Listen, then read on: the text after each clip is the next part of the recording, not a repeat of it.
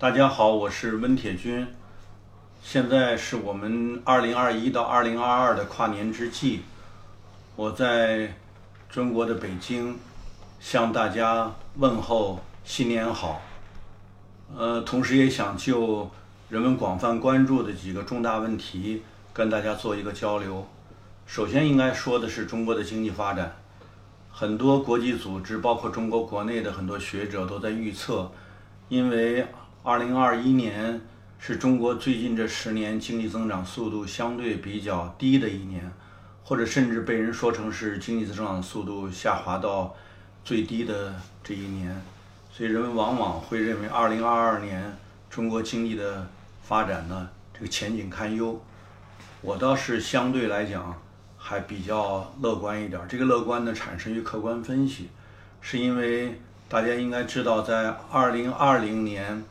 我们因为遭遇到疫情的影响，同时也遭遇到全球经济增长下滑，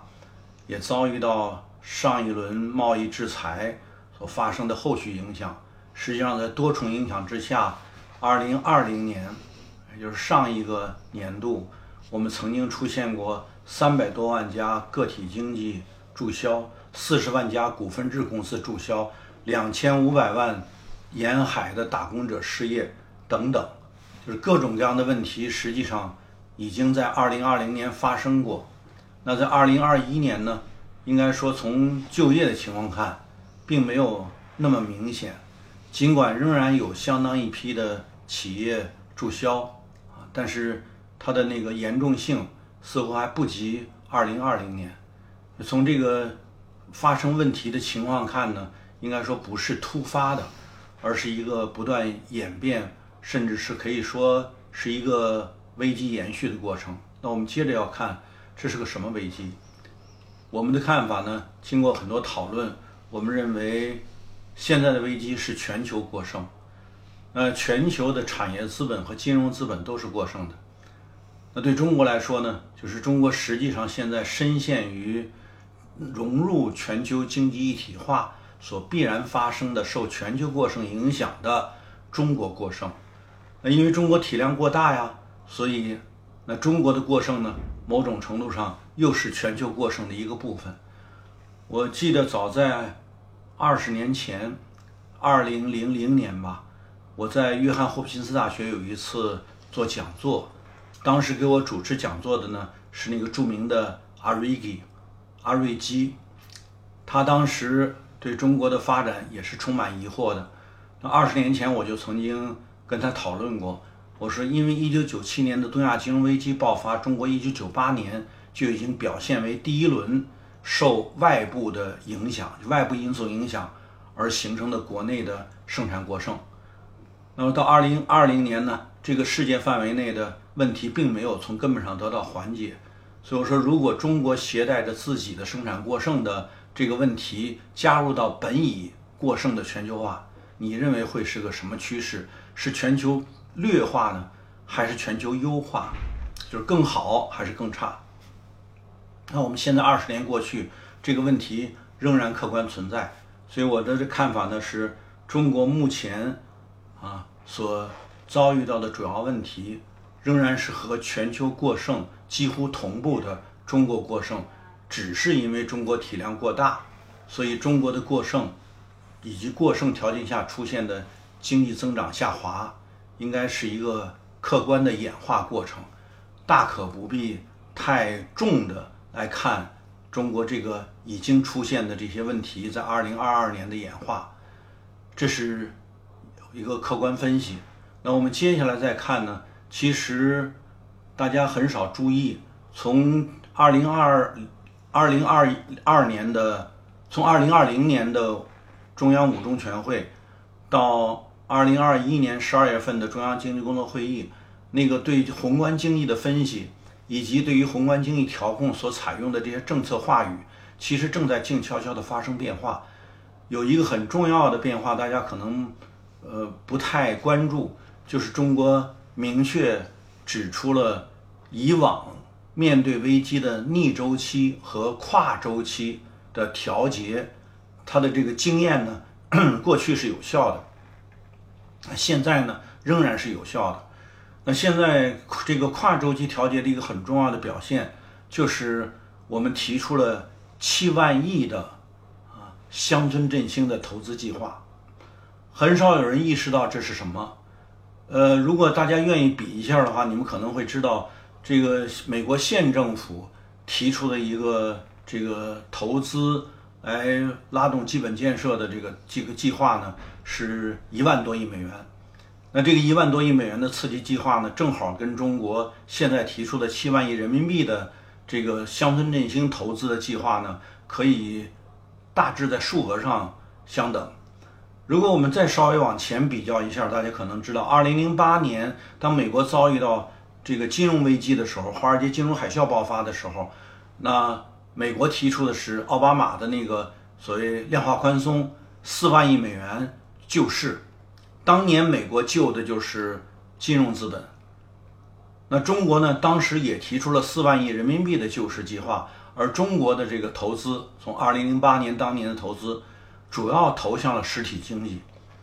所以这个就是从十几年前的情况看和现在的情况看呢，双方各自都有几乎相同规模。当然，当年四万亿美元比四万亿人民币要大得多，大六到七倍吧。嗯，但是美国当年的投资投向了这个金融资本，那当然还有大量的财政呢是投资了投到了战争。所以，美国的这个投资投到的是方向上跟中国不同。中国是一直坚持投资实体经济，所以从那个时候开始呢，应该说中国在十几年前大规模投资实体经济形成的不仅仅是一般建设，而是城市化的高速增长。在短短的十几年的时间里边，中国的城市化率已经达到了百分之六十三左右，那就是现在可能达到百分之六十四。那实际上呢，它吸纳了大量的这个投资形成的这个这个这个更更多的是实实体的呃资本，我们把它叫做 physical assets。这个实体的资本很大程度上是可以直接用于跨周期的经济增长的。那我们现在用于乡村振兴的投资，其实是又一轮新的跨周期的投资调节。这个七万亿投下去。很大程度上是能够把以前这二十年，无论是新农村建设还是脱贫攻坚等等这些国家战略已经投到农村所形成的设施性资产，进一步用乡村振兴的产业投资把它激活，就是上一轮所形成的投资的那个资产是个大规模的资产存量，可以用这一轮投资把它激活，所以大家应该关注一下中国在它的。面面对经济下滑所采取的宏观调控的这个政策思想上，已经有了一些和一般的西方的分析家们所看到的情况不同的新的动向。这恰恰是下一个年度乃至于下一个经济发展周期可能会成为新的经济增长点的主要政策因素。呃，我们应该再引一个数字，大家也知道，最近这二十年其实是二十多年。我们从一九九七年遭遇到东亚金融危机以后，那个次那次生产过剩提出的就是投资拉动，那这个投资拉动已经是二十多年了，啊，九八年开始我们提出了一系列投资拉动的计划，那无论是一九九九年提出的西部大开发，还是二零零一年提出的东北振兴，还是二零零三年提出的中部崛起，还是二零零五年提出的新农村建设，那十几年一。差不多每两三年有一个大的投资计划推出来，那这些年已经形成的总的这个资产规模，按照国家发改委和国家统计局给出的数据呢，应该在一千三百万亿以上，这个数值应该相当于两百万亿美元的这个这个设施资产，那这些资产其实就是跨周期投资所形成的巨额的可开发的可激活的资产。如果我们说中国转向生态文明，转向乡村振兴，大家也都知道，乡村是承载生态文明的，生态化要依靠对乡村的投资和发展。如果从这个角度来看，我们对中国经济未来的增长，寄希望于战略转型带动跨周期调节的投资，激活原有的大规模投资形成的设施资产，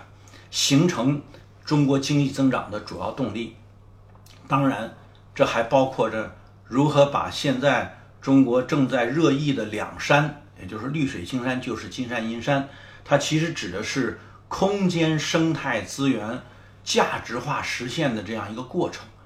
那有大量的这些，比如说可以用于吸碳的，呃，林木啊、土壤啊等等这些，如果有机的、立体化的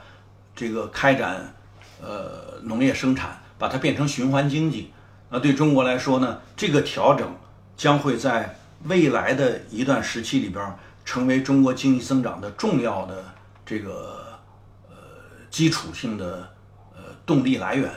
所以，我们一般情况下，大家看到的是中国经济的下滑，但很少有人看到中国正在做的跨周期调节，某种程度上是支撑我们现在的发展战略转型的。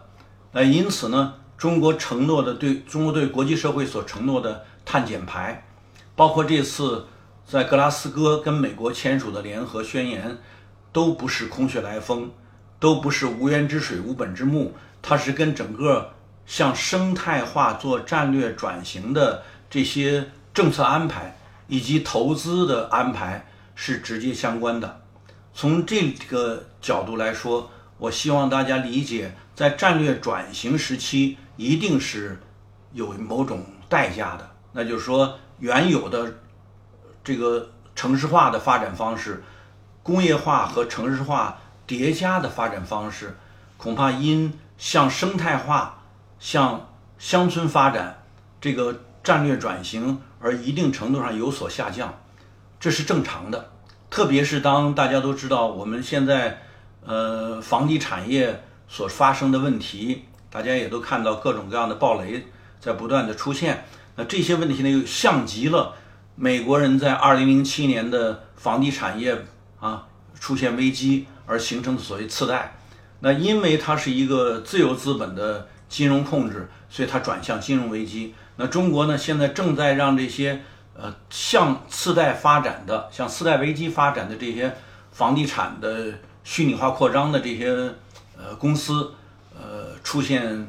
收缩吧。那它带有某种程度上的自主调节、主动调节，因此很有可能会形成在战略转型时期出现的一些损失。但这些损失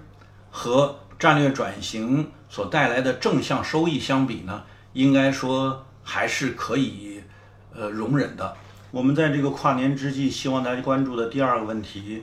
应该说也还是一个比较积极的层面，是因为经过了抗疫的考验，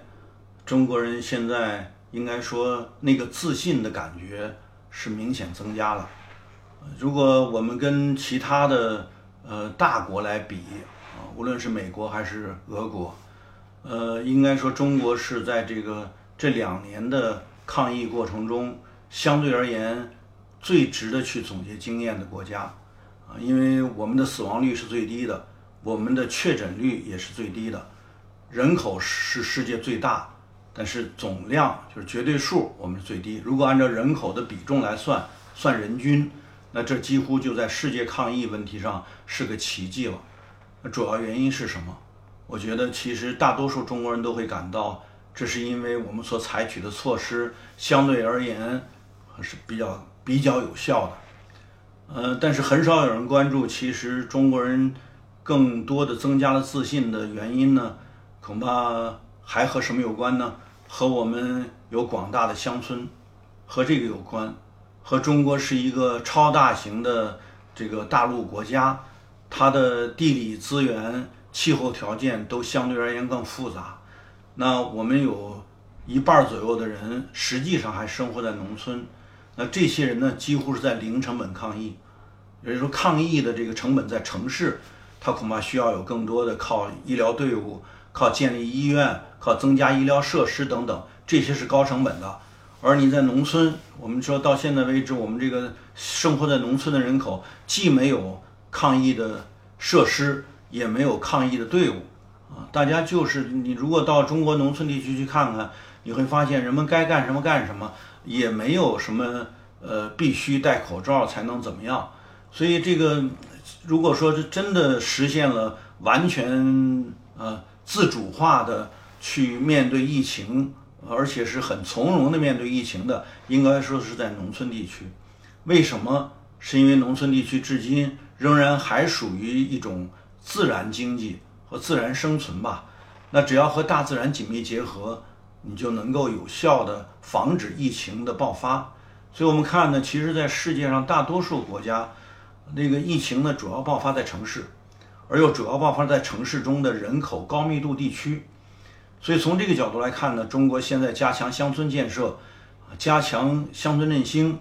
加强对乡村的投资等等，我们其实不仅是在做跨周期的调节，某种程度上也是在巩固中国面对这个这样一个因人类的过度活动而导致的资源、地理、气候条件各个方面的变化，乃至疫情的变化，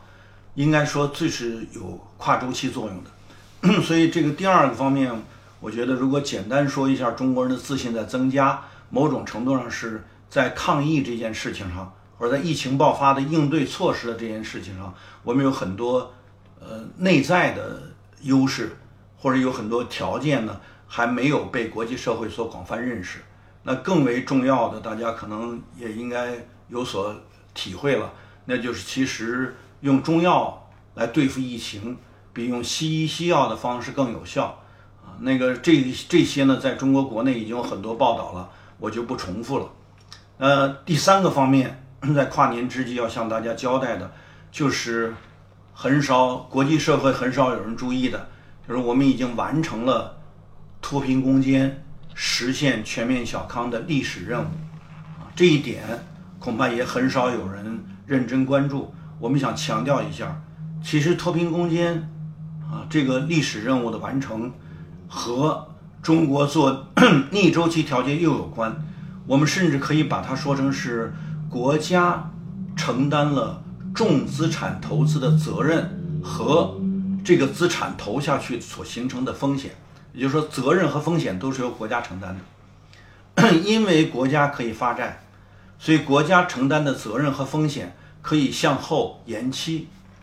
那就不是要马上支付的。而随着后续的发展，比如说这个经济增长出现了高潮，乃至于带动一定的通货膨胀，就把前面已经投资所形成的这些债务相对而言就淡化了。